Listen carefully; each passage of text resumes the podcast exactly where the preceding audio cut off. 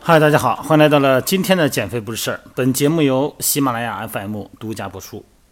昨天呢，一位在加拿大的一位华人啊，一位朋友，呃，也是能听喜马拉雅音频嘛，然后听了一段时间了。昨天呢，加了我微信哈，然后就说哎挺好。然后呢，听一听以后呢，在运动方面，在营养方面呢，呃，有一些益处哈。然后表示感谢。那我说，哎呦，那您这在国外挺不容易哈，那您是海外赤子哈，然后真的是很辛苦。然后有光有空回北京就回国啊，来北京的话呢，呃，可以请你吃饭啊，咱就是客气客气嘛。其实你真来，我真敢请哈。然后这位朋友呢，接着就跟了一句话，他说：“哎，段教，听你音频啊，这里边的知识量挺大，哎，真您知道不少哈。哎，还请您说个问题吗？”您能不能说一下？您刚才管我叫什么叫海外赤子是吧？那您能不能告诉我什么是赤子啊？您能用音频的方式告诉我吗？他就是挺逗哈，就逗我一下。哎，我说行啊，没问题啊。我说这我知道啊。我说咱们一会儿明天或者是后天，我做个音频，您听一听哈。然后代表呢，我对咱们在海外的各位中国华人朋友们啊表示敬意啊。所以说今天这段音频呢，我就给他介绍一下。也给各位介绍一下“赤子”这个两个字的来历啊。赤呢，当然是红色的意思啊。这什么叫赤子？赤子啊，其实就是出生一个礼拜以内的婴儿，新生儿叫赤子。因为新生儿啊，皮肤薄，那么皮下呢，这毛细血管啊都能看见。呃，小宝宝整个成红色，所以叫赤子啊，挺好理解哈。但是我为什么要讲？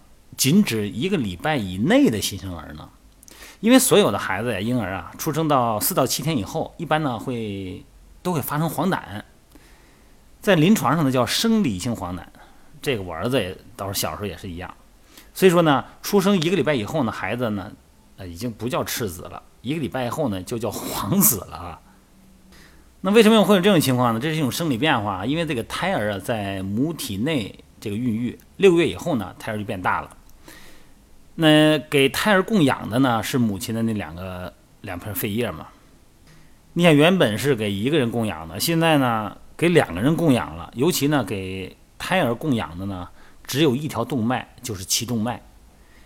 所以说胎儿呢会严重的缺氧。那么任何动物如果它持续性的缺氧，它都会有办法。什么办法呢？增加红细胞的数量。来，这个红细胞呢，里边有那个大蛋白分子，叫血红蛋白。这个以前讲过哈，就是专门结合氧气的啊，运输氧气的一个结构。你看，咱们去高原地方玩去，去西藏玩去哈，为什么会得高原反应呢？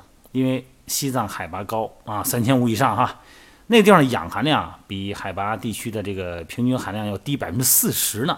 所以说呢，在那个地方旅游啊，会发生这个急性的缺氧反应啊，所谓高原反应了。那但当地人呢，他长期在那个地方处于慢性缺氧状态，那么他们呢就会有一个制造红细胞数量的一种代偿的机制。所以说呢，你给那个藏民抽血的时候，你检测他的红细胞数量呢，它会比咱们平原的人的红细胞数量多百分之四十或者说百分之六十。那同样道理，胎儿呢在妈妈肚子里边的时候，啊，他缺氧，而且是持续的缺氧呢，那么这个在最后一两个月的时候呢，因为红细胞呢大量的滋生。胎儿生出来的时候呢，这个张口一哭一叫一喊，哎，自己的两个肺叶啊突然打开，这供氧啊，哎，突然就充足了。那么这个时候你大量的红细胞呢就多余了，所以说在一周以内大量的红细胞裂解，那这个叫所谓的临床叫溶血现象啊。那溶血呢在临床上呢是一个其实是个很危险的事儿，因为血红蛋白的分子量太大。它没办法通过肾单位、肾小球被肾脏排出，那这个时候呢，它就会咱们对咱们的脑神经，那就会有一种损害作用。所以说，它必须要经过肝脏快速的把它降解为小分子的胆红素，然后呢，再通过粪便、尿液排出。这就是为什么呢？呃，得肝炎的人呢，因为肝功能损害，黄疸指数呢会增高的原因。那么新生儿一方面呢，血红蛋白的数量超多啊，一方面呢，新生儿的。脑干功能还不完善，所以说呢，所有的新生儿呢，在四到七天左右，都会发生一个黄疸化的过程，临床上呢就叫生理性黄疸。当然了，这个一般不用治疗，它就会自然过去啊。那如果要是很严重的，那确实得上医院去治疗。所以说呢，说这一堆呢以后呢，又解释一个为什么呢？出生一个礼拜以后的孩子呢，其实不叫赤子，它叫黄子，因为他身体那个要分解成胆红素嘛哈。好了，我解释这半天呢，不知道能不能解释明白哈。然后这个呢，还是那句话，呃，有的时候呢，也咱们国家现在呢，嗯，从经济结构啊、政治体制方面都越来越非常的好哈，呃。这个真的是国富民强啊，蒸蒸日上。那么在海外的很多的朋友们呢，不管是从知识层面还是从技术层面哈，获得了更多的、更好的内容，然后把这些财富呢在回国啊，真的是很很欢迎回国哈，然后再把他们用到咱们的国家建设上。好了，咱们不聊这些了哈，咱们祝大家不管是国内的、国外的朋友们健身快乐，永远快乐。